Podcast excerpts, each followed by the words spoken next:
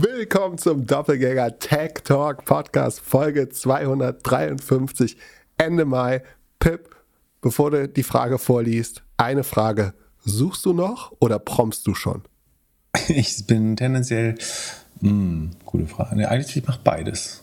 Für, für mich ist AI vorbei. Ich habe äh, eine Woche nicht mehr gepromptet. Warum? Keine Ahnung. Weil du nicht arbeitest vielleicht. Ja. Das ist ja was, was hauptsächlich der arbeitenden Bevölkerung dienen soll und äh, da gehörst du ja nicht dazu. Stimmt. Vielleicht liegt es daran. In der Sporthalle gibt es keinen Computer. So, Le Leute am Telefon nerven und Pickleball spielen, da ist natürlich schwer, zwischendurch noch einen Prompt unterzubringen, aber so, solange es noch keinen intelligenten äh, Racket oder wie heißt das? Pedal, Racket, Schläger, wie nennt man das beim Pickleball? Ja, äh, das, beim Pickleball heißt es Pedal. Pedal, so wie bei dem anderen Sport. Das führt ja zu gar keinen Wechsel. Genug über Pickleball geredet für die nächsten zwei Episoden. Äh, welche Frage darf ich dir denn vorlesen? Die AI-Frage, die du dir selbst beantworten kannst. Nein, ich lese dir natürlich vor. Und zwar, die AI lernt doch durch die Inter Wie hast du denn ein schönes Pfingstwochenende eigentlich verbracht? Geht ich Dreck an. Es ist doch die, die Mittwoch-Laber-Folge. Alter, äh, nix da. Also ich war ein paar Mal Sport gemacht und habe auf Instagram verfolgt, was du und Jan aus dem Off so gemacht haben. Okay. Wie war es bei dir? Hast du, du hast viel Wein getrunken und bist ein bisschen spazieren gegangen? Nee, gar nicht viel Wein. Ein bisschen spazieren gegangen, ja, war aber nicht so, war ein bisschen, ein bisschen zu steil. Ich war in Bergen, äh, in Bayern. Komischerweise bin ich viel in Bayern allerdings. Da, wo Jan Spahn auch war, habe ich aber zu spät erfahren. Ah. Und Andi Schmitz äh, war auch am Tegernsee, habe ich gesehen, aber auch das zu spät. Genau, habe eine Wanderung gemacht, die ein bisschen steiler war als gedacht. Es hat sich ergeben, dass 500 Meter hohen Unterschied auf 5 Kilometer eine Steigung, durchschnittliche Steigung von 10 Prozent sind. Wer hätte das de denken können daran? Na, jetzt habe ich ein bisschen Muskelkater. Äh, also letzte Woche Fahrradfahren, Wandern, was kommt als nächstes? Ähm, wenn ich mich auf einen Triathlon vorbereiten würde, wäre Schwimmen das nächste. Äh, ich würde ja auch gerne mal wieder an die Ostsee. Vielleicht schwimme ich nächste Woche. Mal sehen. Ich bin gespannt, ob, ob dann irgendwann Cabrio fahren und oder Motorradfahren auch noch kommt. Meinst du, ich habe eine Midlife-Crisis oder was? Nee, das Nein, auf keinen Fall. Auf keinen Fall. Nee, ich fahre nur, ich fahre ja äh, wenig Auto und, und wenn dann aber mein, mein Lieblingshersteller natürlich. Ach so, ja. Mit ja, das ist, kann man aber nur bei uns im Forum, äh, im Discord-Server erfahren. ja, zum Discord-Server kommen wir gleich. Da kam eine gute Frage raus. Aber vorher ein bisschen AI-Talk damit wir, damit wir alle, alle anderen auch noch verlieren. Und zwar, die Frage ist schon ein paar Wochen alt und wurde immer wieder in die nächste Folge geschoben. Und zwar, die AI lernt doch durch die Interaktion mit uns und wird in Zukunft immer genauer die gewünschten Antworten liefern und uns trainieren. Macht es dann langfristig wirklich einen großen Unterschied, ob man sich jetzt intensiv mit dem Thema Prompt Engineering auseinandersetzt? Hast du einen Vorteil, wenn du mehr promptest, als ich es aktuell tue? Also es ist schon eine schlaue Frage, weil ich natürlich wird die AI immer besser darin werden, automatisch zu antizipieren, was ein guter Prompt auf einen zu weit gefassten Prompt. Zum Beispiel anzunehmen, dass Menschen immer sehr realistische Bilder möchten. Ne? Also oftmals geben Leute irgendwas ein oder sagen auch ich, als ich angefangen habe, gibt man was ein. Irgendwie jemand, der ein Kaninchen aus dem Hut zaubert und man kriegt dann zum Beispiel so ein Bild im Stil des 19. Jahrhunderts oder so ein gemaltes, eher künstlerisches Bild. Das heißt, dass Menschen zum Beispiel dazu neigen, eher hyperrealistische Bilder zu haben. Das wird, werden die Modelle wahrscheinlich relativ schnell lernen. Ich glaube, das ist eine Annahme, der man folgen kann. Also, einfaches Beispiel, zum Beispiel mit Journey funktioniert ja so, dass du einen Prompt eingibst. Es läuft über Discord im Moment hauptsächlich. Ähm, du gibst einen Prompt ein, dann kriegst du vier Bilder zurückgespielt. Und dann kannst du dich entscheiden, ob du eins dieser Bilder hochskalieren willst, also eine qualitativ noch bessere Variante haben will, die man willst, die man exportieren kann oder die druckreif ist mehr oder weniger, eine höhere Auflösung hat, oder ob du eine Variation von einer Variante haben möchtest. Dann werden nochmal vier ähnliche erstellt, die aber in die Richtung gehen. Das heißt, damit kann man eigentlich super rausfinden, also man kriegt perfektes Lernfeedback, um zu verstehen, äh, welche Variante dann im Zweifel am besten gefallen hat. Ähm, das ist ein guter Beispiel. Also wer sich nicht vorstellen kann, wie die AI von einem lernt, das, das ich glaube, Midjourney ist das einfachste Beispiel. Man könnte auch sagen, jedes Mal, wenn du weiter deinen Prompt verfeinerst, so, so wird Google zum Beispiel lernen, versteht, dass, dass es kein gutes Ergebnis war, lädst du ein Ergebnis runter, ist es wahrscheinlich und beendest und spielst danach nicht weiter rum, ist es wahrscheinlich ein guter Prompt gewesen oder ein gutes Ergebnis auf den Prompt gewesen. So, so kann die AI quasi mitlernen oder sie könnte auch direkt nach Feedback fragen, ob das gut oder schlecht war. Jeder macht das so ein bisschen anders. Ähm, von daher ist die Frage schlau und auch nachvollziehbar. Andererseits, nach der gleichen Logik hätte man vor 25 Jahren, 1998, fragen können, ob es sich noch lohnt, äh, längere Google-Anfragen einzugeben, weil Google ja immer besser darin wird, kurze Anfragen zu verstehen. Und äh, tatsächlich ist das Gegenteil passiert, dass Google-Anfragen im Durchschnitt immer noch länger werden, weil Nutzer besser ähm, daran werden, Google zu benutzen. Und auch Google richtig zu benutzen, würde ich sagen, ist heute ja noch eine Skill, so, die dich zu McKinsey bringt, hätte ich beinahe gesagt. Aber ähm, also Profi-Googler zu sein, ist ja auch noch ein äh, Job als irgendwie Praktikant, Praktikantin. Oder von daher würde ich sagen, nicht nur kurzfristig, auch mittelfristig wird es schon noch von Vorteil sein, besonders gute Prompts schreiben zu können. Ähm, also gute Prompts zum Beispiel, um einen guten Image-Output zu bekommen, sind durchaus vier, fünf Zeilen lang in der Regel. Also äh, bestehen aus 40, 40 bis 60 Wort, verschiedenen Worten, indem man Hintergrund beschreibt, Stil, äh, Machart, irgendwelche Reflexionen oder ähm, einen Untergrund, den man möchte und so weiter. Und trotzdem ist die Frage natürlich, ja, natürlich wird AI sich aber auch daran anpassen, auch für Standard einfache Nutzer immer bessere Ergebnisse machen, so wie Google das über die Zeit gemacht hat. Ne? Also Google ist immer schwerer manipulierbar geworden, es hat immer mehr Nutzerdaten mit einbezogen und immer weniger Rohdaten oder immer weniger sozusagen ein unabhängiges Ranking, was sich nur aus dem Information Retrieval aus den Seiten speist, also ob das Keyword zum Beispiel enthalten ist im Titel oder so. Das ist ja die einfachste Form des, des Information Retrieval.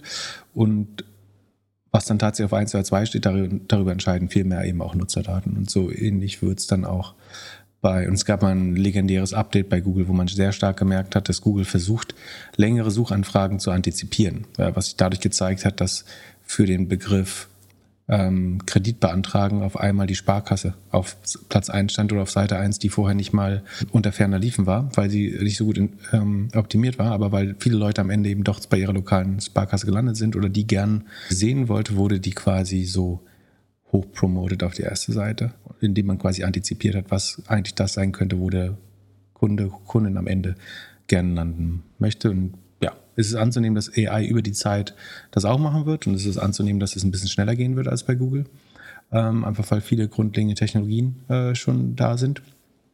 Und trotzdem, glaube ich, wird es eine sehr wertvolle Skill sein, AI professioneller zu bedienen als der Durchschnittsbürger oder Bürgerin. Äh, von daher würde ich jetzt nicht sagen, spart euch das Prompt Engineering oder das Rumspielen mit der ersten Version.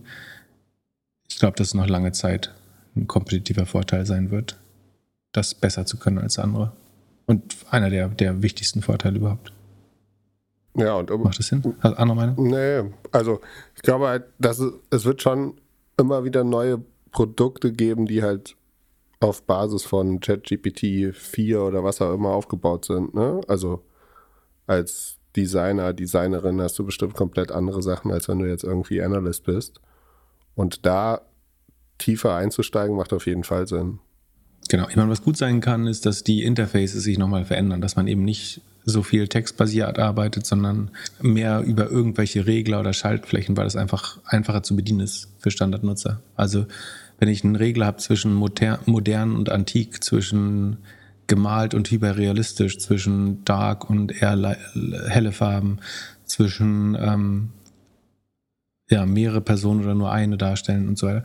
Ähm, das wäre für viele Leute wahrscheinlich das einfachere Interface. Und dann kannst du es ja immer noch über einen Pro weiteren Prompt äh, individualisieren. Dann wird das Prompten selber vielleicht weniger wichtig. Ähm. Kurze Werbeunterbrechung. Unseren heutigen Sponsor Notion nutze ich jeden Tag für meine Podcast-Notizen. Angefangen habe ich mit einem Dokument pro Folge. Heute habe ich für jedes Thema bzw. jede Firma ein Dokument, welches ich immer wieder erweitere. Somit habe ich über die Jahre eine Datenbank mit allen Doppelgänger-Themen aufgebaut und jetzt mit der Notion KI kann ich mich noch besser vorbereiten, weil ich die Notion AI einfach Fragen zu meiner persönlichen Doppelgänger-Datenbank stellen kann. Notion ist ein Ort, an dem jedes Team schreiben, planen, organisieren und die Freude am Spielen wiederentdecken kann. Notion vereint deine Notizen und Dokumente an einem einzigen Ort, der einfach und schön gestaltet ist und in dem KI direkt integriert ist ohne separates KI-Tool oder zusätzliche Browser-Tabs. Probiere Notion kostenlos aus, gehe einfach auf notion.com/dg für Doppelgänger, alles kleingeschrieben, notion.com/dg und beginne deine Ideen in die Taten umzusetzen. Und durch die Verwendung unseres Links unterstützt du zusätzlich unsere Show. notion.com/dg. Viel Spaß mit der weiteren Folge. Werbung Ende. Dann haben wir eine Frage von einem unserer Lieblingshörer, von Moritz aus der Schweiz. Ich lese es jetzt nicht in Schweizerdeutsch vor. Ich glaube, das würde ich nicht schaffen. Aber Moritz fragt, ob wir uns mal Lunch anschauen könnten. Das ist ein neues Startup aus Berlin. Darüber können Creator oder Celebrities, Musiker Restaurants aufbauen. Also ähnlich so, wie wir es von Mr. Beast wahrscheinlich kennen. Der hat ja diesen Beast Burger äh, in Amerika sehr erfolgreich oder ich glaube sogar auch international. Auf jeden Fall gab es, meine ich, in Deutschland auch mal die Möglichkeit, das irgendwie zu testen oder zu bestellen. Auf jeden Fall das Modell auf Masse. Ähm, man kann jetzt zum Beispiel, also es gibt Investoren und die verbinden oder Lunch verbindet irgendwie Gastronomen und Influencer, Celebrities. Und im ersten Moment äh, sieht es so ein bisschen aus, als ob jetzt jede Woche irgendwie ein neues äh, Delivery Food Startup mit einem Influencer oder einer Influencerin rauskommt. Was glauben wir? Kann das funktionieren? Ist das eine gute Idee? Ähm, also Lunch schreibt sich L-A-N-C-H, ne? wie, de, wie das äh, englische äh, Mittag, nur mit A statt U. Kann das funktionieren? Ich habe es ausprobiert. Also, also so. ich, ich kann es dir erstmal so aus meiner, meiner Wahrnehmung erzählen. Ich habe, äh, also das erste Produkt, was sie rausbringen, heißt Happy Slice. Das ist von Knossi und Trimax. Also Knossi war mir bekannt, Trimax jetzt nicht so wirklich. Das ist einer der bekanntesten YouTuber und Twitcher, glaube ich. Ja, äh, das, die jetzt vor ein paar Tagen gelauncht haben, habe ich auch irgendwie nicht mitbekommen. Auf jeden Fall, ich habe eben bestellt. Ich zeige dir das Cover, den Karton in die Kamera. Fällt dir irgendwas auf? Erinnerte sich dich, äh, dich das an irgendetwas? Also ich finde, die ganze Corporate Identity, sowohl des Kartons als auch der Website äh, und gewisse Abläufe der Website erinnern mich sehr stark an äh, eine Pizzamarke nam namens Milano Weiß, die ein sehr ähnliches Konzept ohne Influencer verfolgt. Ja, mir wurde auch von dem CEO schon geschrieben, ich habe das gepostet, ich habe geschrieben, wer hat dir von wem abgeschrieben. Und der CEO von Lunch hat mir geschrieben, dass das wohl so ist, weil man äh, dass wenn die äh, ähnlichen oder die Farben könnte man gut in CMYK drucken. Und es gab auch die Kommentare, dass äh, die beiden sich ein bisschen inspiriert haben von Mr. Beast. Ähm, Moment, weil man keine Farben mischen muss, sondern die einfach so eine Farbe voll darauf drücken kann. Ja, ich, ich verstehe es auch nicht. Also ich habe das, ich habe jetzt äh, heute äh, Nachmittag extra für dich Pizza gegessen und äh, habe, habe meine Büronachbarn gefragt, ob sie ein Stück haben wollen. Habe die Pizza auf den Tisch gelegt und alle drei, die vorbeigekommen sind, haben gesagt, hast du schon wieder von Miami Vice bestellt? Also äh, äh das ist die erste, die andere Annahme, die von jemandem kam, war, Wahrscheinlich haben sie es so ähnlich gemacht, weil sie gerade dabei sind, Miami Vice zu kaufen. Äh, ja, ich weiß, ich finde es schon sehr, sehr ähnlich und ähm, so ganz check ich das Modell nicht. Also, wieso verkauft man Tiefkühlpizzen Deluxe und lässt sie mit dem Auto durch die Stadt fahren, um dann in der App zu sagen, dass es CO2-neutral ist? So, ganz sinnvoll ist, das, ist es nicht. Ist das auch der Grund für dein T-Shirt eigentlich, ja. dass das äh, allein in Magenta druckbar war? Genau. Das, äh, Glück, das Glückler trägt seit neuestem nämlich sehr selbstbewusst immer äh, pinke T-Shirts und Pullover. Ja. Ist das pink oder rosé? Keine Ahnung. Lachs, vielleicht ist es auch Lachs. Das ist die Pickelfarbe. Wir kopieren alle. Ich, ja, stimmt. Unsere Farben vom Pickel sind auch ähnlich. Es ist halt einfach gerade Trend. Okay. Ähm, also, was die machen ist, oder was, was sie auch mit Milano gleich haben, ist, dass sie äh, nicht Ghost Kitchens sind. Also sie haben eigentlich gar keine eigenen Restaurants, sondern sie produzieren in Restaurants Dritter. Und die, diese Drittrestaurants müssen nicht mal zwangsläufig äh, Pizzerias sein, sondern es könnte eben auch ein ganz normales Restaurant, das einen ausreichend heißen Ofen äh, hat, sein oder sogar andere Betriebe, die äh, Öfen haben, zum Beispiel Bäckereien oder ein Brezelbäcker oder so. Ja? ja, also meine Annahme ist, dass es in Hamburg bei Royal Donuts gemacht wird oder daneben. Aber man sieht ja, bei, man sieht ja bei diesen ne? Delivery-Apps, wo die losfahren. Und das war gegenüber von Erika Eck. Und da ist meines Erachtens ein Royal Donuts. Und ich könnte mir nicht vorstellen, dass Erikas Eck die Pizza aufwärmt. Genau, also anbieten würden sich, äh, Subway darf das wahrscheinlich nicht, weil es selber ein Franchise-Konzept ist, aber Donuts könnten es sein, Bäckereien. Ähm, aber die sind auch ein Franchise. Hm. Vielleicht haben sie ein, eine Verabredung, ich, ich weiß es nicht, vielleicht ist es sogar ein Investor. Nee, wahrscheinlich nicht. Ähm, naja, also man hat, also großer Vorteil ist, man braucht keine eigenen Betriebe, man hat bis auf eventuell ein paar Öfen, die man zur Verfügung stellt, keine CapEx, also keine äh, Investitionsausgaben bei dem Modell. Man hat den Wareneinsatz, der in der Regel ungefähr ein Drittel, bei Pizza würde ich sagen sogar ein bisschen weniger äh, entsprechen kann. Also so kommt man dann auf 60, 70 Prozent Rohmarge. Und dann ist es so, dass ein typischer Lieferdienst, wir, können ja mal ähm, bei Delivery Hero in den Jahresbericht 22 äh, müsste da sein, gucken.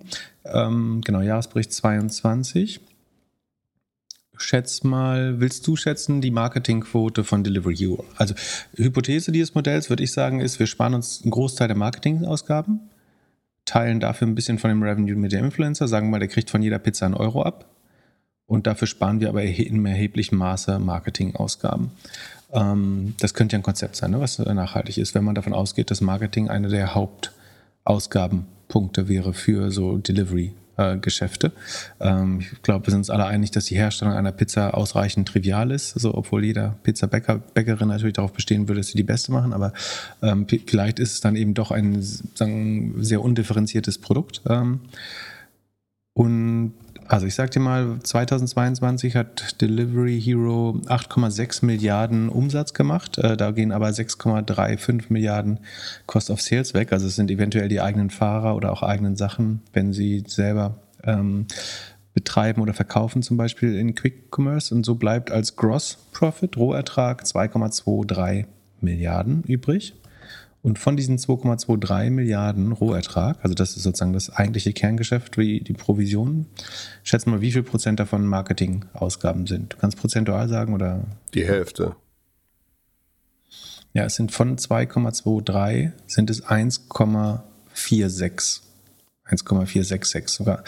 Ähm, und das müssten ziemlich genau gefühlt ein Drittel, äh, Entschuldigung, zwei Drittel sein. Also zwei Drittel der Gesamtrohmarge gibt Delivery Hero für Werbung aus. Bei ähm, Takeaway ist es ein bisschen weniger, aber wenn man da die eigenen Fahrer und so abzieht, bleibt ja auch so eine Art Rohertrag oder internes Net Revenue übrig.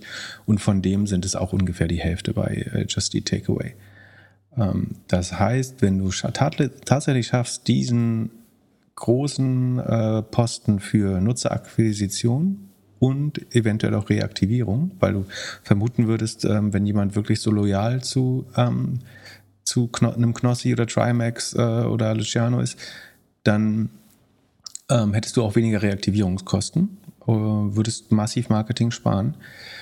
Du hast den Vorteil, dass die Leute diesen Influencern dauerhaft folgen. Das heißt, die sagen, der blöde Pizzakarton würde natürlich komischerweise auf einmal immer im Regal stehen hinter dem Influencer und dich daran erinnern, dass du ja eigentlich Hunger hast. Oder es wird während des Streams, während man Book of Raw spielt und Glücksspiele bewirbt zum Beispiel, dann äh, immer weiter ähm, mal lecker Pizzaslice dazu gegessen. Das ist, muss man sich überlegen, ob das ein brand-safe Umfeld ist, aber wie auch immer. Ähm, das heißt, man kann davon ausgehen, dass man diese Marketingkosten, die erheblich sind, und die Reaktivierungskosten, die natürlich zu den Marketingkosten dazu zählt, eventuell spart oder deutlich reduzieren kann. Äh, es gibt wahrscheinlich schon ein bisschen Marketingkosten, die man noch hat, um eventuell für seinen eigenen Namen sicherzustellen, dass man bei Google ist und weil man im Moment ja noch Provision auch an Volt, Uber Eats und Lieferando zahlt. Ne? Lustigerweise auf der Website ist so ein Linktree, glaube ich, wenn du sagst, ich möchte jetzt bestellen, kommst du auf einen Linktree, der dann sagt, möchtest du in unserer App bestellen, bei Lieferando, Uber Eats oder ähm, was habe ich jetzt gewollt? Ähm, fragt man sich, ist das nicht mega dumm, wenn man eine eigene Webseite hat, die Leute in diese Plattform zu schicken? Ich würde vermuten, das Kalkül dahinter ist einerseits, dass die Plattformen natürlich auch Services providen, also zum Beispiel die Lieferungen übernehmen. Ähm, man zahlt natürlich Provisionen an diese Plattform. Andererseits macht man viel Umsatz auf den Plattformen, würde ich vermuten, dass man im Ranking auch hochsteigt. Das heißt, man möchte vielleicht Nutzer sogar aktiv dahin referen, wofür man zwar Geld zahlt, dafür kann man aber eventuell organische Nutzer oder sein organisches Ranking in den Plattformen wie Volt ähm, verbessern, sodass eventuell normale Volt oder Uber Eats Kunden dann auf Happy Slice stoßen. Könnte ich mir vorstellen, dass es so Sinn macht. Plus, man möchte natürlich auch die niedrigstmögliche Friktion haben. Also man möchte ähm, sicherstellen, wenn jemand zum Beispiel schon einen Account bei Volt hat und bei Happy Slice noch nicht, dann soll er oder sie halt das erste Mal dort bestellen. Warum nicht? Ich wette, wenn der, hast du einen Gutschein im Karton gehabt? Steht wahrscheinlich ein Gutschein nächstes Mal direkt über uns bestellen äh, und eine Pizza geschenkt oder so. Würde mich nicht wundern, wenn das früher oder später passiert. Es war irgend so ein Bild von Knossi da, aber ja. Ja, und du hast einen QR-Code, glaube ich, von drauf, oder? Ja, Ich habe hier, hier steht so, uh, look at my back und dann kann ich hier irgendwie äh, QR-Code scannen und irgendwas gewinnen. Genau. Ja. Und dann lädst du die Original-App runter und wenn du darüber äh, Ja. bestellst, kannst du was gewinnen. Macht ja auch Sinn. Happy Slice Club. Am Anfang arbeitet man mit allen Plattformen. Das macht auch Sinn, einfach um Penetration und äh, ja, ähm, Prominenz, Marktdurchdringung zu erreichen. Und nach und nach möchte man natürlich mehr und mehr Leute in die eigene App ziehen. Von daher glaube ich, kann das klappen. Ähm, dann sagen, was du bestellt hast. Also du sagen mal, du bestellst dann da, dann kommst du eigentlich auf ein relativ ähnliches Menü wie bei den meisten Pizzadiensten, außer dass die Pizzen, ich würde jetzt mal sagen, andere Namen haben. Ne? Also die Dia- Diavola heißt als Dr. Diavola, die Salami heißt Sunny Salami, die Tonno heißt True Tonno, die Mister heißt Magic Mister, äh, die Margarita Mad Margarita. Preispunkt ist relativ ähnlich zu den meisten Konkurrenten, würde ich sagen. Ähm, ansonsten auch relativ undifferenziert. Äh, die Gründer würden natürlich sagen, äh, PR-Nachricht, äh, wir haben eine, ein Jahr gebraucht, um die perfekte, das perfekte Tomatenmark äh, für die Basis zu finden und so weiter weiß nicht, kann man sich überlegen, ob man, ob, ob das jetzt ähm, zu einem deutlich besseren Geschmackserlebnis geführt hat. Wie, wie hat die geschmeckt? Besser, schlechter als Milano, besser als Domino's? Also bei Milano gibt es ja einen Unterschied. Milano bei dir und Milano bei mir. Milano bei dir war unglaublich gut. Milano in Hamburg war das Erlebnis jetzt nicht so top. Ähm, Ja, das ist wie mit dem äh, portugiesischen Landwein, der sagen, beim Bauern einfach so gut schmeckt. Äh, wenn du hier bist, schmeckt es einfach wegen der wärmenden Umgebung äh, so viel besser. Ja, weil du mich die ganze Zeit umarmst. Nein, äh, Ja. äh, ich glaube, der Unterschied. Gibt es nicht so eine Theorie, war das von Starbucks, dass äh, je nachdem, wie, wie weit die Filiale weg ist vom Headquarter, die Qualität immer schlechter wird? Also, da, kann da, sein. das wär, wäre meine Sache. Und ja, ich meine, die Pizza war okay für eine Delivery-Pizza, aber nicht vergleichbar für eine Pizza für den gleichen Preis von einem guten Pizzaservice des Vertrauens, die halt nicht skalieren, sondern halt äh, Pizza machen und vielleicht eins oder maximal zwei Läden haben so. Und am Ende ist es ja dieses Konzept mit Tiefkühl, Boden und Soße und dann kommt irgendwie das Topping obendrauf, damit das jeder in den Backofen stellen kann. Und ja, das kann man auch ganz gut zu Hause machen. Ähm, äh, ja, ich weiß jetzt nicht ganz genau, wie, wieso man dafür sich eine Pizza bestellen muss. Genau, das, gleich- das beste Konzept ist eigentlich die Rohlinge zu verkaufen, Ja. glaube ich. Genau, verkauft doch die Rohlänge äh, im Supermarkt. Also eine gute, gute Tiefkühlpizza schmeckt besser. Okay. Okay, also wir bleiben dabei relativ undifferenziertes äh, Produkt. Die Qualität sch- sticht nicht äh, heraus. Ich glaube trotzdem, also dieses Modell wäre natürlich zehnmal spannender, wenn es die Marketingkosten nicht in der Höhe gäbe und man quasi bei den meisten Bestellungen Geld verliert bis heute. Ne? Also ähm, Just Eat Takeaway ähm, sind die, machen die noch Verlust? Ich glaube ja. Äh, Delivery Hero erheblicher Verlust, obwohl sie eigentlich beide kritischen Scale erreicht haben. Ähm, dass dieses Narrativ irgendwann gibt es Monopolgewinne nicht eintritt, ist auch klar, weil es immer wieder Konkurrenten gibt, sei es Uber Eats, Volt und so weiter. Ähm, von daher ist es inklusive der Marketingkosten erstmal kein geiles Business. Durch den, durch den hohen Deckungsbeitrag beziehungsweise ähm, die hohe Rohmarge ist es pro forma aber schon ein spannendes Business, wenn du eben die Marketingkosten irgendwie setzen kannst und diesen Umweg über die Influencer, dass jetzt wirklich ähm, dann irgendwelche hirnamputierte Nutzer glauben, dass, jetzt die, dass das die Knossi-Pizza oder Trimax-Pizza ist, wenn das funktioniert. Also ich glaube, ich, ich würde kurzfristig investieren, würde aber bei erster oder zweiter Gelegenheit meine Secondaries verkaufen äh, in dem Fall. Ich glaube, nachhaltig ist es unspannend, kann das schnell skalieren und kurzfristig interessante Unit Economics zeigen. Vielleicht. Und Moment, man muss Moment, immer sagen, so Moment. Bedeutet das- Pro- ja. Bedeutet das, du hast aus der Vergangenheit gelernt vom Fast Mo- Moving Consumer äh, Delivery Service? Ja, bei, dem, bei dem anderen dachte ich ja, dass es langfristig spannender wird. Hier glaube ich, es wird, kann kurzfristig spannend sein und langfristig ähm, gewinnt dann doch der Geschmack, glaube ich. Ähm, äh, aber so, das sehen offenbar nicht alle so, ne? Ähm, ich, also ähm, es gibt die Investoren strotzen vor Prominenz, ähm, also so die Fußballklick ist dabei, Mario Götze und ähm, Schürle. Dann ähm, äh, HV Capital, äh, Holzbrink hat aus dem vier oder ehemals Holzbrink hat aus dem achten Fonds, äh, damit bin ich glaube ich sogar äh, indirekt Shareholder, aber wie auch immer, ähm, haben aus dem äh, achten Fonds investiert, gehört ungefähr 10 Prozent, äh, sagt OMR. Ähm, wie gesagt, dann verschiedenste Influencer, die weiß man jetzt nicht, ob die da viel Geld reingelegt haben oder ob das äh, eine andere Art von Zusammenarbeit ist. Ähm, ich glaube auf jeden Fall, dass es wert ist, auszuprobieren. Ob, also, ob das jetzt schlau ist, das Geld irgendwie bei, äh, bei Streuer oder bei Google oder Facebook zu lassen oder es mit Leuten, die die Reichweite natürlich besitzen. Ähm, also be be bevor Lieferando oder Volt Werbung bei den Influencern macht, dann kann man auch sagen, man kooperiert direkt mit Influencern. Ähm, ich weiß nicht, ob die Produkte am Ende individuell genug ist, um glaubhaft zu verkaufen, dass das jetzt deren, ob deren Taste wirklich da drin ist. Das finde ich.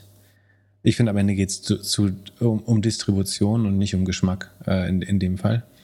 Ähm, aber das ging es bei Mr. Beast natürlich auch. Also bei Mr. Beast glaubt doch niemand, dass das der beste Burger der Welt ist oder auch nur der zweitbeste oder irgendwie ein besonders Mr. Beastiger Burger, sondern ähm, ist einfach ein weiterer Weg, die es ist und es ist man kann eigentlich man kann es auch andersrum sehen. Ich habe es jetzt sehr aus aus dem aus Blick des Delivery Service gesehen.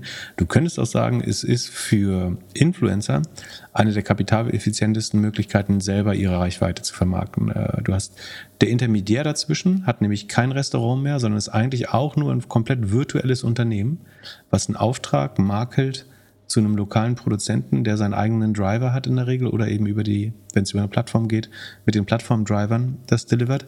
Ähm, das heißt, es ist fast ein digitales Gut. Also es wird eine Pizza-Bestellung vermittelt und am Ende gibt es so on the ground Leute, die das den weniger margenreichen Teil des Geschäfts ausüben. Ähm, ich habe drei Punkte, warum ich nicht glaube, dass es funktioniert. Also, Nummer A. Ich habe nicht gesagt, dass es langfristig funktioniert. Ne? Ich, wie gesagt, langfristig würde ich kein Geld daran haben wollen. Also, Nummer eins. Ich war überrascht, dass das Design so austauschbar ist. So. Also, der Laie kann nicht sagen, von wem das jetzt ist. Nummer zwei. Das ist die, äh, ich würde noch hinzufügen, die, ich glaube schon, dass Influencer Reichweiten Distribution schaffen können. Ich bin mir nicht sicher, ob sie eine Marke aufbauen können. Ja. Also es, es ist halt Happy Slice und am Ende werden Leute sich an Happy Slice nicht erinnern, glaube ich, sondern müssen immer wieder von dem Influencer daran erinnert werden, was ja okay ist, weil das ja passieren kann. Aber Entschuldige. Ich, ich glaube nicht, dass darüber hinaus Leute sagen werden, hm, Happy, Happy Slice, das ist diese geile Pizza. Und dass es unabhängig von den Influencern sozusagen zu einer Brand wird, wo Leute sagen, aufgrund der Produktqualität oder weil ich mich mit der Marke connecte, empfehle ich das anderen. Das glaube ich zum Beispiel nicht. Dein Punkt zwei? Nummer zwei ist, und das mit meine größte Überraschung des Tages, ich habe gedacht, es gibt die Happy Slice GmbH und die gehört irgendwie zu 33% Knossi, zu 33% Trimax und zu 33% Lunch. Aber das kann ich so, also ich habe die Quellen gecheckt, die ich so kenne, um zu sehen, was es für GmbHs und so geht. Das finde ich halt crazy, weil am Ende hast du ja eben ausgerechnet, wie viel Reichweite oder Marketing die sind. Und ich verstehe nicht, warum in 2023 solche großen Stars noch solche, also wie, wie, wieso sind, sieht man die nicht im Cap-Table? Also ein Grund dafür ist, also ich habe auch nicht den Eindruck, dass die signifikant beteiligt worden sind. Äh, zumindest nicht in Shares. Ne? Du kannst sagen, also ich glaube, es wird vielleicht eher so aussehen wie ein Euro pro Pizza oder so. Weiß ich aber nicht, ich kenne die Verträge logischerweise nicht. Sekunde, ich glaube, Gründ den Gründern gehört mehr als die Hälfte. Holzbrink hat, äh, Entschuldigung, HV Capital hat äh, 10% rund. Und dann 19,5% liegen ähm, in einem Vehikel, was ähm, durch Bunch umgesetzt wurde, wo ich investiert bin, was ich für ein gutes Produkt halte, um solche äh, Roll-ups von Angels zu machen oder solche SPVs, wo man viele kleinere Angels drin bündeln kann. Also ein Fünftel der gesamten Firma ist in einem Vehikel, wo hinter sich unter anderem die Gründer von Flixbus, Flaschenboss, Gorillas, Fedora, Footspring und Apinio ver verstecken, ähm, aber auch Leute von verschiedenen Lieferplattformen, HelloFresh, ähm, die Gründer von Oderline äh, und so weiter, berichtet OMR. In so einem Vehikel könnten natürlich auch noch irgendwelche Influencer äh, theoretisch mit äh, drin sein. Aber ja, ich glaube nicht, dass sie jetzt ein Drittel der Company. Du könntest natürlich sagen, du hast eine Dachholding, die heißt Lunch genau. oder Lunch. Ähm, dann hast du darunter Holdings, wo die Influencer größere Anteile haben. Aber das scheint so nicht vorgesehen äh, zu sein hier. Also ja. es ist am Ende auch wieder ein besserer Werbedeal und den scheint zumindest wenig äh, daran zu. Vielleicht gibt es irgendwie ESOPs, die an ähm, Erfolg geknüpft sind oder so, das weiß man alles nicht. Könnte sein, also wir können das nicht 100% nachvollziehen, aber es sieht erstmal so aus, als hätten sie keinen größeren Equity-Stake an der Mutterholding Lench. Und die aber tritt im Impressum auf, der verschiedenen Webseiten und der Gewinnspiele ähm, und so weiter. Genau. Also das ist meine Überraschung Nummer zwei. Und Überraschung Nummer. Aber die Frage ist, was sollen sie mit den naja, wenn, okay, wenn du, du kannst sagen, das ist nicht das Ryan, Go das ist nicht das Ryan Gosling-Konzept, genau. wo, wo, nicht Ryan Gosling, wer ist äh, Ryan Reynolds? Ja. äh, also, Ryan, von Ryan Gosling würde ich auch gerne mal eine Pizza essen. ähm, von äh, Adam von Sandler vielleicht auch? ja, äh, aber Ryan Reynolds ist ja wirklich reich geworden, weil er Equity gehabt hat. Ähm, ja, vielleicht haben die dann doch noch die besseren Manager. Ähm, scheint mir. Ja, ich meine, wenn, wenn Michael Jordan als Student schon ein Prozent raushandeln konnte von allen Profits, dann müsste man das ein paar Jahre später besser, besser machen. Also, das finde ich interessant, vor allem, wenn Mr. Beast so das Vorbild ist. Ich würde jetzt mal annehmen, dass Mr. Beast auf jeden Fall ein bisschen mehr Anteile an seinem Beast Burger Venture da hat. So, und, Könnte ich mir auch vorstellen. Und Nummer drei. Hast du gesagt, die Influencer wurden über den Tisch gezogen? Nein, sowas würde ich nie sagen. Aber ich würde, wenn, wenn, ich hätte den Deal so nicht unterzeichnet, ohne zu wissen, wie er aussieht. So. Ich glaube, als, als Lunch schon. Ja, ja, genau. Aber äh, da ist halt die Frage, wie, wie nachhaltig das ist. Aber Nachhaltigkeit also Lunch, ist ja sowieso nicht das Thema in dem Ding ja, schwer zu sagen. Also Lunch hat sich dreier Dinge entledigt quasi. Dem Market, dem ähm, CapEx, in dem sie nicht mehr investieren müssen in eigene Restaurants, dem Marketingbudget ähm, und weiterer Shareholder. das ist das Innovative an dem Geschäftsmodell. Ähm. Ja, und dann Nummer drei. Was, wie war das Wetter so die letzten Tage bei dir? Ähm, bei mir war es überwiegend heiter, sagt man, glaube ich. Hat dich vielleicht irgendjemand zum Grillen eingeladen? Nein. Du, meinst eine schlechte Zeit zum, Lunch, zum Lounge? Äh, zum Lounge? Also mit Abstand die schlechteste Zeit, um irgendwie so ein Ding zu launchen. Irgendwie Fußball, Grillwetter, was auch immer. So. Da, da kannst du mir doch nicht erzählen, dass die zufrieden sind mit den Kartons an Pizzen, die die verkauft haben. Ja, aber Pizzen kannst du schon auch in so in Park liefern oder so. Aber ich verstehe, was du sagen willst. Ich würde vermuten, dass Lieferdienste mehr Saison haben in der kalten Jahreszeit. Ja, aber jetzt kann man sagen, man macht das extra, damit nicht so viel los ist und man erst aus den Fehlern lernt und so weiter. Aber ich finde es ja, ich glaub, schlechtes Launch-Day. Die, die Kernzielgruppe sieht äh, Sonnenlicht, glaube ich, sowieso begrenzt oft. Also okay. Ähm, also du, ich konnte jetzt sagen, wie das Wetter die letzten Tage war. Ich glaube, bei der Kernzielgruppe ist es nicht so klar, dass die wissen, ähm, ob es gerade regnet oder die Sonne scheint draußen. Ja, das, äh, das Ein bisschen zugespitzt, natürlich. Klein bisschen. Also, wir, wir, ähm, wir, wir, wir ähm, wünschen viel Erfolg. Äh, prove me wrong. Vielleicht klappt es.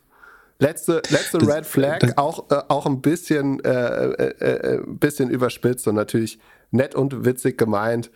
Aber äh, Forbes 30 under 30 noch hier äh, auf LinkedIn stehen zu haben, ist nicht immer der beste Indikator. Bei einem der Gründer? Ja. Äh, und, aber die haben schon ihre eigene Netflix-Doku gehabt, bevor sie das gegründet haben. Ja, hab welcher andere Gründer ähm, ist nochmal mit dem Fahrrad ganz weit irgendwie gefahren, bevor er was gegründet hat? ähm, weiß nicht, wie du meinst. Ähm, weil wir so oft daraus zitiert haben, sollten wir natürlich den äh, Artikel verlinken. Äh, Torben Lux hat den geschrieben für äh, OMR. Ähm, den packen wir in die Show Notes. Ähm, da kann man nochmal den Hintergrund äh, gut durchlesen. Ähm, Punkt 4 würde ich noch sagen, Ähm, ich neige nicht dazu, andere Leute über ihre Genussgewohnheiten zu belehren. Aber mein Verdacht ist, dass man sich, sich dauerhaft davon zu ernähren äh, oder regelmäßig ist auch aus gesundheitlichen Aspekten äh, nicht zu äh, befürworten. Aber das ist nur meine Meinung. Also hier, hier ist noch eine andere Frage. Am Ende, Frage an die Doppelgänger. Was für ein Restaurant würdet ihr aufmachen? Also die Doppel, Doppel, Doppelgänger-Kitchen. Ich hatte eine Zeit lang mal über, also es gibt zwei Konzepte, die ich mag. Äh, deutsche Tapas. Ähm, also, hey, so Eier mit grüner Soße aus Wachteleiern oder Senfeier aus Wachteleiern äh, oder, oder so. Königsberg Klopse so als Mini, Mini-Klopse, fände ich super geil. Äh, gibt es inzwischen teilweise aber schon in Städten im Konzept. Ja, oder da, da gibt es so ganz kleine Stücke äh, Pizza Hawaii. ja, also, warum nicht? und, und, zwar ungefragt, für jeden als, äh, als Petit Food, da muss Geld. Das fände ich theoretisch spannend, ähm, aber ich will gar nicht Gastronom werden. Und das andere, was ich spannend, ich fände tatsächlich spannend, ich finde es unheimlich schwer, gute, gesunde, das ist natürlich auch wieder ein bisschen Bubble-Thematik, aber gesunde so Mittagstische zu finden. Also ich fände es, glaube ich, schlau, entweder ein Lieferdienst oder so ein bisschen Richtung Daluma oder Dean David. Also wo du es hinbekommst, dass Leute, die eine gewisse Diät verfolgen, und ich selber verfolge, also ich esse ja gar keinen Mittag, von daher ist eigentlich total egal für mich. Äh, aber vielleicht auch, weil ich schon streike, weil es nicht ordentlich ist. Gibt, aber sagen, wo, wo jemand, der irgendwie Atkins macht, der Paleo macht oder so, oder irgendeine andere Art von relativ gängiger Diät, jeden Tag sicher ein, zwei Gerichte äh, findet, die einigermaßen gesund sind. Äh, das halte ich noch für eine Marktlücke. Weil ich, ich merke oft so, dass ich, wenn ich mittags durch die Stadt gehe und irgendwas Gesundes essen will, ist relativ schwer, ist wirklich was zu finden, was nicht irgendwie frittiert ist oder nicht irgendwie 80% Carbs ist. Obwohl ich gar nicht so viel Wert darauf lege. Also ich habe auch kein Problem, irgendwie mir Fritten und Currywurst reinzuhauen oder einen Döner. Aber ähm, ich glaube, es ist gar nicht so einfach also gefühlt ist günstiges, ja gut, es liegt natürlich auch ein bisschen am Preis, weil Fastfood einfach äh, günstiger ist herzustellen oder alles, was frittiert ist. Aber ja, das wäre noch ein Konzept, was ich spannend finde. Aber es gibt ja auch äh, auf den Lieferplattformen zwei, drei Angebote inzwischen dafür. Ja, ich bin ja im Gegensatz zu dir großer Fan des Mittagstisches. Und ja, und zwar ausgedehnt über drei Stunden. genau. Während, während, die einen noch schon prompten, bin ich noch am Essen. Genau. Hast noch, wartest noch aufs Dessert und die zweite Flasche Rosé. Ja, aber und Panz, passend zum Shirt. Ich habe noch nie, noch nie in der Gastro gearbeitet und werde es auch nie tun. Aber die interessantesten Modelle, und da gibt es so in Hamburg so ein paar Restaurants, sind wirklich die, die nur mittags machen und nur eins bis zwei bis drei Gerichte. Es gibt zum Beispiel in, den Kolonnaden gibt es so einen Fischitaliener, der hat jeden Tag nur einen Fisch und am Freitag gibt es Fischsuppe, also alle Reste zusammen. Immer brechend voll und wenn er genug Teller verkauft hat, dann macht er einfach zu. So. Der macht fünfmal am Tag das gleiche oder viermal am Tag das gleiche, geht morgens, guckt sich an, was es für Fisch gibt, tut dann noch Kartoffeln und äh, Nudeln dazu und das wird ab, abverkauft. Das finde ich super spannend. Und dann so ein paar Sachen, die halt auch irgendwie, da gibt es zwei oder drei Gerichte, wenig zu, wenig zu auszusuchen. Mitten in der Stadt gab es mal so ein, so ein Café, das auch nur Pasta und Salat machte. Ähm, das das finde ich so mit die spannendsten Gastro-Sachen. Also sehr, sehr einfach. Am besten Suppenküche, glaube ich. So aus einem großen. Also Spaß natürlich, also Ziel ist, glaube ich, da Personalkosten zu sparen, weil du nicht alles on demand herstellst, sondern gewisse Sachen vorproduzieren kannst und dann geringe Auswahl, sagen, Fließbandarbeit. Ich glaube, es wird wichtiger denn je. Also du brauchst eigentlich noch mehr so Konzepte oder kreative Konzepte, die Personal sparen. Äh, so ein kleiner Live-Bericht aus meinem äh, verlängerten, nicht verlängerten, verkürzten, nee, doch verlängert, äh, was auch mal aus dem Pfingstwochenende. Äh, du warst ähm, zwei Wochen im Urlaub, mein Freund. Seit der OMR, seit deiner Präsentation, bist du nur auf dem Fahrrad oder auf dem Wanderweg. Naja, nicht ganz. Also was man auf jeden Fall gemerkt hat, ich saß einfach eine Stunde im fucking Biergarten, um auf eine Brezel zu warten, weil es kein Personal gab. Ähm, also sagen, das, das Bier hat, es war schon Self-Service, also was im Biergarten ja nicht untypisch ist. Ähm, aber du hast dann 20 Minuten, 30 Minuten angestanden, um ein Bier zu bekommen. Es war jetzt auch Pfingstmontag, okay, aber es war nicht gar nicht so überlastet. Also die Tische waren nicht mal annähernd besetzt. Und auf das Essen musstest du einfach weitere 20, 30 Minuten gewartet, warten, äh, weil irgendwie nicht alles jederzeit da war und so weiter.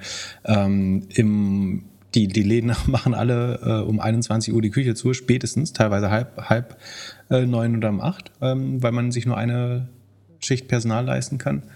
Im Hotel, also obwohl es jetzt kein schäbiges Hotel war, würde ich sagen, äh, gab es, ich will jetzt nicht an irgendwelchen Kleinigkeiten rumnörgeln, aber so Dinge, die in so einem Hotel nicht passieren dürften, äh, dann sind passiert, aber dass die letzte Reinigung nicht 100% abgeschlossen war ähm, oder irgendwelche Dinge nicht nachgefüllt waren. Alles kein Problem, aber es ist alles ein Zeichen des Personalmangel und jeder klagt auch darüber, dass Personalmangel das größte äh, Problem ist für Gastronomie. Das ist Tegernsee ist wahrscheinlich auch ein Bereich, wo es besonders schwer ist, wie auch äh, vielleicht auf Sylt, dass Personal sich dort nicht leben kann, äh, leisten kann zu leben und gleichzeitig niemand die Löhne wirklich erhöhen will und so weiter. Aber ich glaube, es wird noch richtig problematisch. Ähm, und dann die Lücke fängt ja gerade erst an aufzuklaffen. Ähm, ich bin, ich glaube, in Zukunft gibt es nur noch zwei Konzepte. Also sehr, sehr teures Essen mit Bedienung und alles andere wird fast Systemgastronomie oder du kriegst dein Essen aus einer großen Schüssel äh, oder eben drei Gerichte mehr oder weniger vorproduziert oder mit, äh, wo das Mise en place schon komplett fertig ist für den ganzen Tag. Ähm, also und ich habe überlegt, aber ist eigentlich kein schönes, also ich will weder Systemgastronomie haben äh, für, für alle möglichen Optionen, ähm, noch möchte ich, dass irgendwie normale Leute sich Essen nicht mehr leisten können, weil die Löhne so oder weil es so schwer ist, Servicepersonal noch zu bekommen. Und man muss sagen, jetzt schon ist, ich würde schätzen, 70, 80 Prozent des Servicepersonal kommt irgendwie ähm, aus, der, aus der Tschechei, Slowakei oder in, in MacPom, Brandenburg, aus Polen, äh, in Hamburg sicherlich auch aus Polen ich sehe nicht, wie man das ohne mehr Einwanderung und auch unqualifizierte oder wenig qualifizierte Einwanderung hinbekommen soll in, in Zukunft. Und es ist spürbar, also es ist wirklich spürbar. Und es fängt gerade erst an, aber es ist deutlich spürbar, dass Service einfach nicht mehr funktioniert oder stark eingeschränkt ist, ob irgendwie mehr Wochentage geschlossen wird oder früher die Küche zumacht oder oder oder der Service länger dauert. Es gibt halt zwei Faktoren wahrscheinlich. Das eine ist, dass alles teurer geworden ist und das andere ist, dass halt unheimlich viele Leute aus der Gastro und dem ganzen Service Jobs während Corona sich was anderes gesucht haben. Das, ja, das ist auf jeden Fall Teil des Problems auch. Deswegen trifft es Gastro besonders früh, würde ich auch sagen. Ja. Lass uns über Autos reden. Und zwar auch auf unserem Discord-Server hat jemand gepostet von Aptera. Du als alter Google-Konnoisseur ist dir vielleicht aufgefallen, dass Google mit anderen Firmen da schon mal 2008 investiert hat? Also, um Aptera zu erklären, stellt euch vor, ein Auto in der Form einer Kaulquappe mit zwei Türen, zwei Sitzen, drei Rädern und ein bisschen Solar auf dem Dach. Ultra effizient, also konzipiert, um im Windschatten oder äh, also sehr effizient zu fahren. Sie sagen auch, ihr, ihre Mission ist, das äh, effizienteste Auto zu, zu, zu bauen. Und die, die haben 2005 gegründet. 2008 hatten sie schon 4000 Leute, die irgendwie eine kleine Anzahlung gemacht haben. Äh, 24 Millionen Funding. Und dann haben sie 2011 alles zurückgezahlt und den Laden dicht gemacht. Und dann, 2019, die Firma wieder gegründet. Also die Gründer haben das Ding dann nochmal gegründet und es nochmal probiert. Ist ganz witzig, weil zu der Zeit, also so zwei, 2000, 2005 so, gab es von mehreren Seiten das Ziel, effiziente Autos zu machen, aber noch mit Benzinern. Also Volkswagen hat damals so, so, so ein Modell gemacht. Es gab auch von dem Designer, der den SRK gemacht hat, der hatte eine Firma Mindset die sind auch irgendwie 2,8, 2,9 dann ähm, äh, pleite oder haben keine Finanzierung bekommen und haben auf, leider aufgehört. Äh, und, und ja, jetzt ist es wieder so. Und äh, eigentlich ein ganz nettes Konzept. Sieht ein bisschen durchdachter aus als das, was wir von, von Sono ähm, Motor ähm, in den letzten Monaten so ein bisschen verfolgt haben. Also ich glaube, dass die Zukunft schon auf, auf Effizienz ist. Also je, je, je besser du im Wind, ist, ist ja wie beim Fahrradfahren, wenn du ähm, windschattig fährst, brauchst du weniger Kraft, weniger Batterie. Hast du auch so einen tropfenformigen Fahrradhelm? So der nach hinten so bis, bis ein Memmel. Ich habe mehr, mehrfach gelernt, was ein Memmel ist äh, in den letzten Wochen. Also äh, A, im Gegensatz zu dir habe ich einen Fahrradhelm wer einen guten äh, Tipp hat für äh, einen stylischen Fahrradhelm, äh, bitte mir schreiben. Äh, gerne auf Instagram und nicht Pip. Das ist Philipp hier, nicht Pip. So, und äh, zweitens, ich mache ja nicht so verrückte Dinger wie irgendwie Schnellfahrrad fahren, ähm, also oder lange Fahrrad fahren. Von daher, nein, ich habe nicht so einen Triathlon oder Rennfahrer Fahrradhelm. Aber ja, so sieht okay. ungefähr das Auto aus, stimmt. Genau, also es ist spindelförmig, würde man sagen. Und also der Natur nachempfunden, Vögel, Fische und so haben wir nicht ohne Grund so eine spindelförmige Form. Das ist offenbar sagen, das Wasser und Wind ähm, gefälligste Design. Ähm, und sagen, dadurch ist es, also ist einfach auch viel weniger Gewicht dran. Das Absurde an einem, also an herkömmlichen Autos ist ja, dass sie vermutlich das rund 20-fache der typischen Sekunde. Jetzt muss man gucken, was die 20 ist ein bisschen übertrieben, glaube ich. Wir gucken. Also wenn du zwei Tonnen mit unserem Gewicht vergleichst, dann wäre das 20-fach.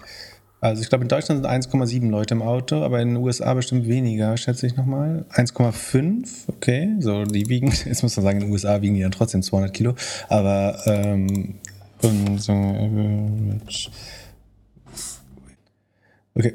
Also, es ist nicht ganz 20. Ähm, das Durchschnittsauto wiegt tatsächlich, ähm, zumindest in den USA, bis zu zwei Tonnen.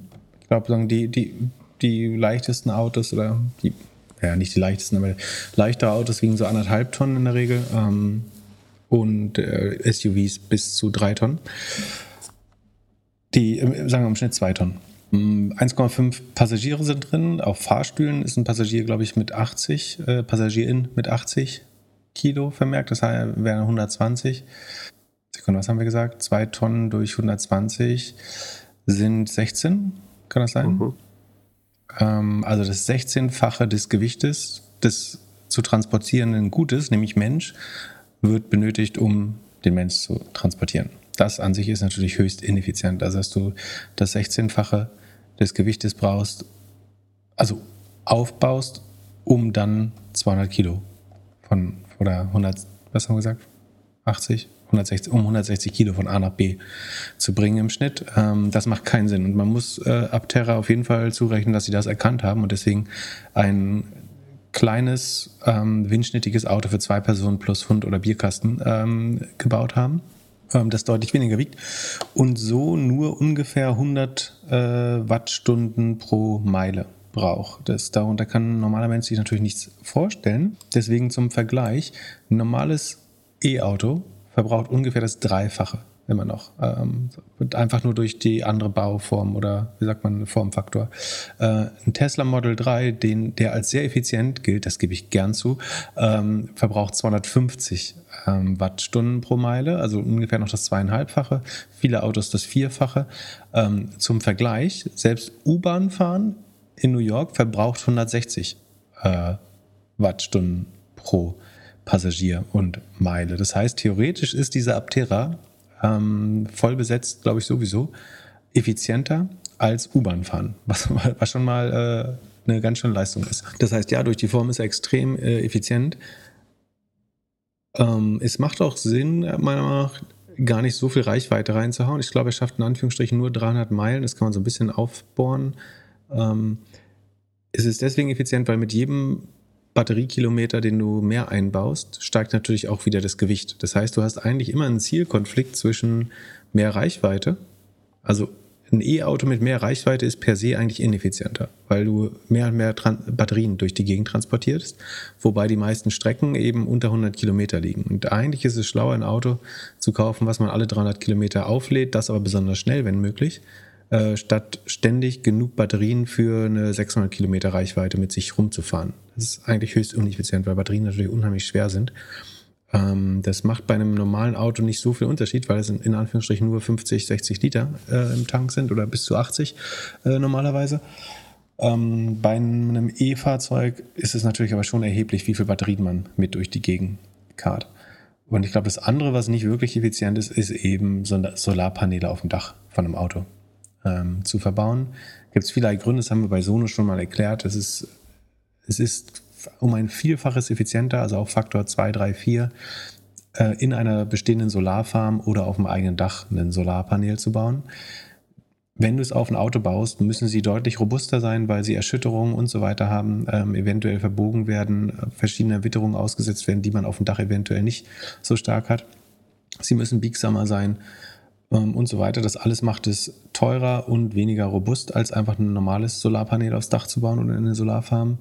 Ähm, das Auto steht nicht immer in der Sonne und nicht immer im optimalen Winkel. Ähm, so wenn du auf dem Südwestdach die sagen in 30 oder 45 Grad ähm, die Solarpaneele hinbaust, dann sind die, wenn das Dach richtig ausgerichtet ist und sagen, auf die, die Solarpaneele wiederum auf die ähm, äh, Winkel der Erde zur Sonne, also ob ich in einer nördlichen oder südlichen Hemisphäre lebe, ausgerichtet sind, ähm, hast du einen deutlich höheren Wirkungsgrad als auf dem Auto. Ne?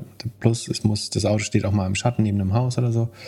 Ähm, wenn das Auto vollgeladen ist, muss die Energie, die von den Platten äh, empfangen wird, quasi entsorgt werden äh, oder in Kühlung verwandelt werden, während man äh, sie auf einem, in einer Solarfarm oder auf einem Haus ins Netz äh, einspeisen könnte. Das heißt, da entsteht eine Ineffizienz.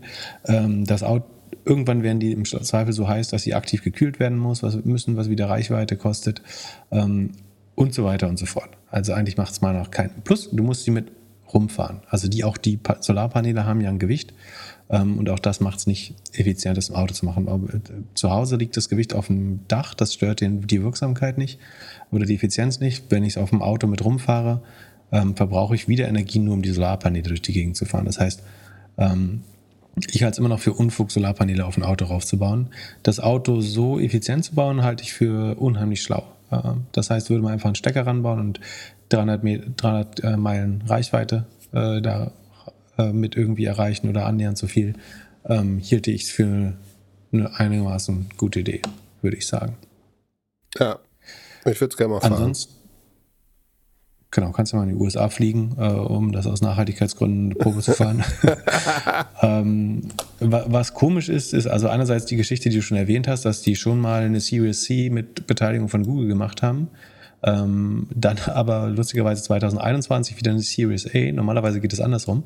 Äh, hier folgt die A auf die C, weil die Firma neu wiederbelebt wurde. Ähm, und sie wird aber wiederbelebt durch Crowdfunding. Und äh, einerseits scheint das korrekterweise SEC reguliert zu sein. Also man kauft hier echte Aktien für 10,50 Dollar pro Aktie. Ähm, und ich glaube, das ist prinzipiell immer besser, wenn das reguliert ist. Also es gibt ein Prospekt, es ist kein äh, Börsenprospekt, sondern wie heißt das? Circular ähm, aber es ist letztlich sehr ähnlich einem Prospekt. Ich kann mich über die Risiken informieren. Ich sehe, ähm, dass die Firma letztlich kein, kein Revenue macht, wie viele Shares die Founder haben, was man auch, viele Dinge, die von die man auch in einem Börsenprospekt erwarten würde. Ich halte es immer besser, das, für besser, das sagen, unter Regulierung zu machen. In diesem Fall hier für die SEC, weil man echte Aktien erwirbt.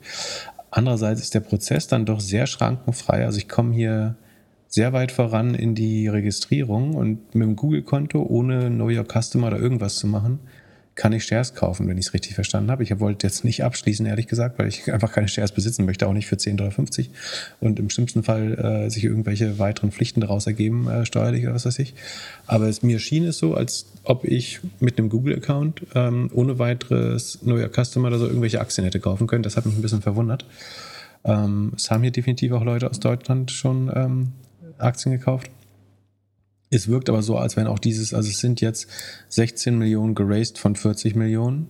Ähm, und es sieht so aus, also die Hälfte der Spots sind noch frei von 2000. Es, für mich sieht es nicht so aus, als würde das jetzt erfolgreich äh, werden. Ich finde die Idee etwas besser als, ähm, als Sono, weil Sono letztlich so eine Art ähm, Polo-Auto äh, einfach, das außer ansonsten wie eine Schrankwand ähm, oder die Aerodynamik hatte von einer IKEA-Schrankwand ähm, mit Paneelen zu versorgen, das war schon ziemlich doof. Das hier ist zumindest eine sehr effiziente Weise, sich fortzubewegen, äh, glaube ich. Ich hielt es für noch schlauer ohne die Paneele, ehrlich gesagt. Ähm, aber Gott, sollen sie halt draufbauen. Die Paneelen sind äh, wahrscheinlich der einfachste Weg, um zu sagen, wir sind richtig öko. Ja, ich meine, der, der Preispunkt ist mit 30.000 Dollar da kriegst du halt auch irgendwie einen Prius oder das günstigste Tesla-Modell irgendwann äh, für. Also, ob das jetzt so richtig 100% ähm, konkurrenzfähig ist, bin ich mir auch noch nicht so sicher. Obwohl es natürlich ein Statement-Auto ist und das sagen sie auch ganz klar, dass sie so an Early Adopter und Leute, die auch Sustainability sehr stark raushängen lassen möchten, äh, dass sie darauf setzen. Ähm, es lädt 40 Meilen am Tag. Da kann man sagen, das ist äh, unter Idealbedingungen natürlich wieder das ist bei vielen Leuten, also 40 Meilen sind ja über 70 Kilometer, äh, wenn ich mich nicht irre. Ähm, Sekunde, kein Quatsch jetzt. Ja, stimmt fast. Bisschen weniger. 65? 65, ne? Ah, 64, okay. Das ist tatsächlich mehr, als die meisten Leute an einem normalen Tag fahren. Also warum nicht?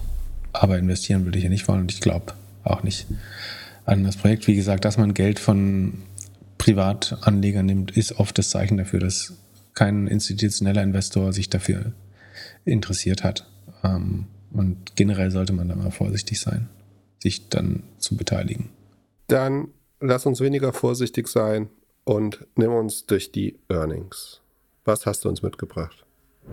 Es handelt sich hierbei nicht um Anlageberatung. Man sollte aufgrund des Gehörten keine Kauf- und Verkaufsentscheidungen zu Aktien und anderen Wertpapieren treffen. Es besteht immer das Risiko eines Totalverlustes. Solltet ihr dennoch aufgrund der Informationen im Podcast handeln, handelt ihr stets auf eigenes Risiko und wir können unmöglich für etwaige Verluste haften. Alles könnt ihr auch nochmal unter doppelgänger.io slash disclaimer nachlesen. Genau, wir ähm, holen mal Workday nach. Workday ist eine Enterprise Software äh, letztlich, die natürlich äh, jetzt auch auf den AI-Train aufspringt und sagt, dass sie mehr und mehr Prozesse im Unternehmen mit AI begleiten möchte. Der Umsatz ist um 17,4 Prozent gestiegen. Das ist leicht verlangsamt, aber jetzt zum Beispiel nicht schlechter als Salesforce äh, oder so oder was auch immer man als Peer da sehen würde. Man könnte irgendwie eine SAP sagen oder nur Salesforce. Ähm, so eins zu eins ist gar nicht so einfach. Ähm, also ich würde sagen, sie wachsen schon noch dynamisch weiter. Also sie waren auch vorher immer nur so um die 20, 22 Prozent gewachsen und dafür ist 17,4 weiterhin eigentlich ganz gut. Ähm, die Rohmarge haben sie sogar stark verbessert auf 75 Prozent von zuvor 72 vor einem Jahr. Und gleichzeitig die Marketingausgaben steigen nicht so schnell wie das äh, Rohergebnis. Und so hat sich die Marge auch von minus 5 auf minus 1,2 Prozent verbessert. Also ähm, Workday steht kurz vorm Break-Even und so wie man das kennt bei den meisten Tech-Companies ist es halt so, dass der Cashflow schon längst positiv wäre, denn von diesem knappen Verlust von 20 Millionen, also auf einem Umsatz von 1,7 Milliarden US-Dollar macht man nur noch 20 Millionen Verlust. Und von diesen 20 Millionen Verlust sind eigentlich 370 Millionen Share-Based Compensation. Das heißt, der operative Cashflow liegt schon fast 300 Millionen im Plus. Ähm, das heißt, muss man sich überhaupt keine Sorgen um die Cashlage der Firma machen inklusive den Steuer, ähm, Entschuldigung, nicht den Steuern, sondern der, des Finanzergebnisses, also den Zinsen auf äh, ihr eigenes Geld. Das Net Income ist sogar schon Break-Even dieses Quartal. Ähm, also ich würde sagen, gute Zahlen. Sie wachsen schneller als ihre Ausgaben. Sie verbessern ihre Rohmarge.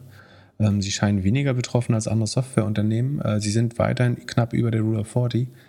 Die Magic Number ist nicht wahnsinnig groß, muss man sagen. Also sie geben immer noch viel Sales und Marketing aus, ähm, um neues Revenue zu akquirieren, aber es bildet sich ja dieser Operating Leverage raus und ähm, sie kriegen das eigentlich ganz gut hin, Cash zu generieren und auch zunehmend jetzt nicht mehr, äh, also äh, Break-Even zu werden. Wenn sie jetzt zwei, noch ein Quartal so weitermachen, müsste das, im, also im Q2 müssten sie eigentlich Break-Even sein, wenn nicht alles schief geht. Von daher eigentlich ganz gute Ergebnisse. Ähm, also schaffen es durch langsameres Personalwachstum sehr gut die Marge zu verbessern. Ähm, sowohl die Rohmarge als auch die äh, Profitmarge und operative Marge. Ähm, genau. Äh, CEO bei Workday ist der ehemalige SAP-CEO Bill McDermott. Der das übernommen hat. Äh, Bill McDermott ist CEO bei ServiceNow. Bei Workday ist der CEO Anil Busri. Dann haben wir äh, Splunk äh, hat reported äh, die letzte Woche. Splunk macht auch Server äh, Observability letztlich, also macht äh, Applikationsauswertung, Datenauswertung auf dem Server, unter anderem dem bekannt für den Elk Stack, das ist ein bekanntes Tooling für äh, Visualisierungszwecke von äh, Serverdaten ist.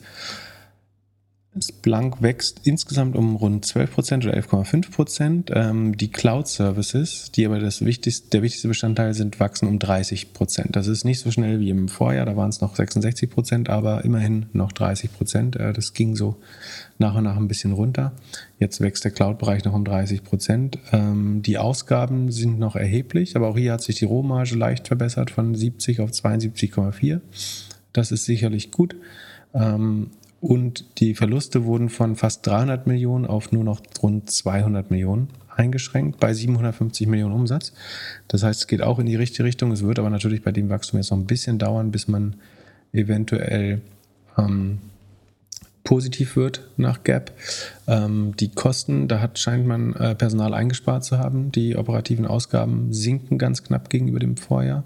Dadurch verbessert sich auch das Ergebnis von minus 43 auf minus 27,5 Prozent. Also das zeigt in die richtige Richtung. Und auch hier muss man sagen, ähm, der operative und Free Cashflow ist schon längst positiv. Auch hier hauptsächlich die Share-Based Compensation, die das Ergebnis runterzieht. Ähm, und es gibt eine starke Saisonalität im Geschäft. Also das Q1 hat immer einen besonders starken Cashflow. Das Q2 könnte nochmal wieder negativ sein, aber im Verlauf des Jahres ist der Cashflow positiv.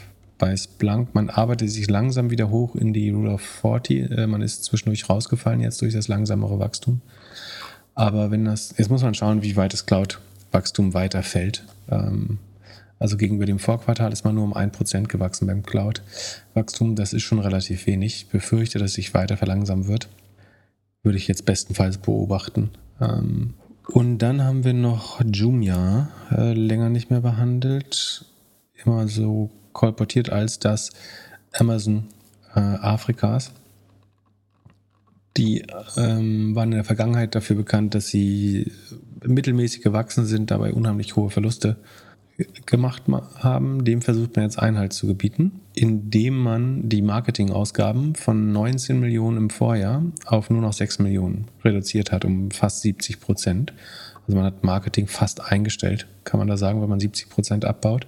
Und dafür, dadurch, besser gesagt, hat sich das negative Adjusted EBITDA von minus 55 Millionen auf minus 27 Millionen quasi halbiert.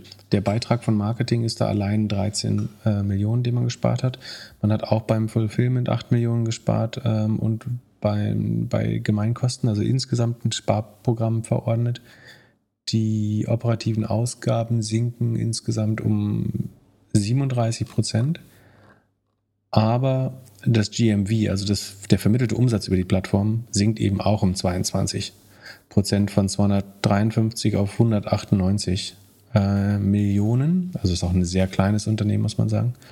Ähm, die, die aktiven Kunden sinken um 22 Prozent, die Orders der Kunden sogar um 26 Prozent von 9,3 auf 6,9 Millionen. Also ja, man spart signifikant Marketing ein, 70 Prozent ähm, und insgesamt 37 Prozent der Kosten im Vergleich zum Vorjahr, aber man verliert eigentlich auch 22 Prozent der aktiven Kunden, die man vorher offensichtlich sehr stark mit Marketing stimuliert hatte. Ich bin ähm, gerade auf der Webseite, also die äh, ja. in verschiedenen Ländern, ne? In Afrika, mhm. also in Kenia, Ghana, äh, Marokko. Und das Krasse ist, also früher hast du doch immer gesagt, dass sie so unheimlich viel Alkohol auf der Startseite haben. Ja, da gab es erneut einen Strategiewechsel offenbar. Also sie haben sehr stark auf Lebensmittel und schnelldrehende Waren gesetzt. Ähm, Alkohol, Reis, ähm, Maismehl, also wirklich Dinge des täglichen Bedarfs. Ja, jetzt ist äh, das scheint jetzt deutlich weniger der Fall zu sein. Genau. Das ist wieder Elektronik und Fashion-Fokus. Ja. Ähm, Aber das sollte halt die Zahlen maßgeblich verändern, oder? Also ob du, ob du jetzt einen Fernseher, einen Kühlschrank äh, oder eine Flasche Whisky kaufst. Ja, es sah so aus, als hätte man sozusagen durch diese Konsumgüter wo es einfach, ich meine, wer würde seinen, seinen Lieblingsschnaps oder sein Mehl, das er sowieso kauft, nicht 30 Prozent günstiger übers Internet kaufen? Äh, ist, sagen, es waren sehr günstige Preise unter den lokalen Carrefour-Preisen äh, tatsächlich. Ähm, und ich glaube, damit hat man vor allen Dingen die Kundenanzahl sehr stark stimuliert. Deswegen sind ja jetzt auch fast drei Millionen Kunden weggefallen oder ein Drittel oder 22 Prozent der Kunden weggefallen. Ähm, von, da, ja, das schien so eine Art Subvention zu sein oder Lebensmittel verschenken, um Kundenzahlen hochzuhaben. Aber das war offenbar hoch unprofitabel. Ähm, zumal man die Logistikausgaben ja trotzdem hat. Mhm. Ähm, und Kühllogistik eventuell braucht und so weiter und so fort. Genau, so. Jetzt hat man, wie gesagt, 22% weniger Kunden, 26% weniger Bestellungen, 22% weniger GMV, aber auch 37% weniger Gesamtkosten. Ähm, aber interessanterweise, der Umsatz, das Revenue ist nur um 3% zurückgegangen. Also man hat es geschafft, den Umsatz fast gleich zu halten. Und wie dieses Wunder gelungen ist, erfährt man auch in Folie 11 der Präsentation. Ähm, Und zwar hat man bei den Commissions, ähm, also den Kommissionen, die man den Marktplatzhändlern abnimmt, die hat man dennoch von 8,6 auf 12,1 Prozent um 40 Prozent gesteigert. Also irgendwie hat man es geschafft, ähm, bei weniger GMV in absoluten Zahlen und relativ sowieso deutlich mehr Commissions äh, abzugreifen. Ähm, Fulfillment geht um 21 Prozent runter, also erwartungsgemäß mit dem Volumen äh, braucht man weniger Fulfillment. Aber wie man die Kommission um 40 Prozent steigern konnte trotzdem, äh, also natürlich offenbar durch Preiserhöhung, äh, aber genau, also man arbeitet an den Kunden, scheint aber gleichzeitig die Preise zu erhöhen für die Händler auf der Plattform. Ähm, das sollte eben dann dazu führen, dass nur noch gewisse Artikel überhaupt angeboten werden können bei äh, den hohen Margen. Man sieht auch, äh, es gibt natürlich auch eine eigene Payment ähm, Solution. Also man hat sich so ein bisschen als das Fintech für Afrika auch mitverkaufen wollen, so wie Mercado Libre das sehr erfolgreich macht in Südamerika. Das Total Payment Volume ist um 31 Prozent runtergegangen und relativ als Anteil des also der Anteil, wo JumiaPay benutzt wurde an den Bestellungen, ist von 28 auf 24 Prozent runtergegangen, ähm, sagen, was nochmal stärker ist. Also auch da sieht man, dass JumiaPay offenbar nur stimuliert durch Marketing vorher genutzt wurde. Und nicht nur, aber äh, dass die Penetration durch Marketing stark getrieben war, so ist richtig. Ähm, also überdurchschnittlich viele Leute nutzen jetzt auch nicht mehr JumiaPay, seit das Marketing eingestellt wurde. Das wurde auf irgendeine Art offenbar stimuliert oder äh, subventioniert. Genau, dementsprechend gehen die Transaktionen darunter. Was finden wir noch? Die Rohmarge hat sich verbessert. Das liegt einfach daran, dass man weniger selber handelt ähm, die, und die Marktplatzkommission gesteigert hat. Dadurch ist die Rohmarge um nicht 5 Prozentpunkte, sondern 5 Prozent von, äh, von 10,8 auf 14,4 gestiegen als Prozent des GMVs. Ähm, Rohmarge als Prozent des GMVs hat sich äh, deutlich verbessert. Äh, Fulfillment Expense ist stark reduziert. Genau, Marketing, wie gesagt, brutal zusammengeschrumpft. Ähm, bisschen GA auch gespart. Technologie ist äh, leicht geschrumpft. Und ja, so ist es, dass man aber bei Umsätzen von 46 Millionen Euro, äh, Dollar immer noch 31 Millionen Verlust hat und sozusagen zwei Drittel negative Profitmarge haben. Man muss dazu sagen, das ist die beste Profitmarge, die Jumia seit dem Börsengang gesehen hat, äh, dass sie nur zwei Drittel des Umsatzes verlieren. Ähm, also die Kosten den Umsatz nur um zwei Drittel übersteigen. Ähm, das war im letzten Jahr noch, vor einem Jahr waren es noch minus 140 Prozent. Ähm, ich glaube, man kann trotzdem weiterhin sagen, dass eine Firma, die minus 2, äh, 6, 67 Prozent operative Marge hat und jetzt auch noch schrumpft dabei, ist wieder so, also die wählen ständig zwischen Pest und Cholera. Was sie brauchen, ist entweder Wachstum oder Profitabilität.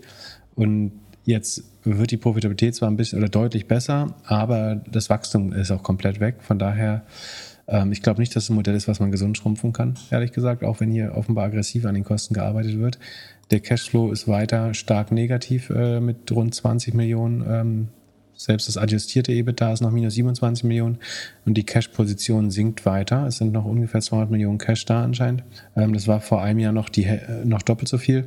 Ähm, ich sehe weiterhin keinen grünen Pfad für Jumia. Man kann oder möchte äh, auf eine, ich glaube, sie sind auch wieder nahe des Allzeittiefs unter 3 Euro.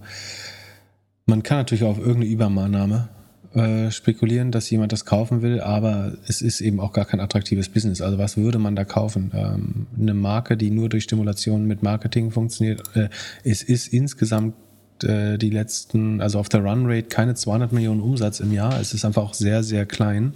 Selbst wenn wir das GMV nehmen, ist es eine Milliarde Umsatz, Außenumsatz. Das ist also zum Vergleich ähm, die zweit- oder drittgrößten Shopping-Plattformen in Deutschland sind äh, größer als diese panafrikanische Plattform.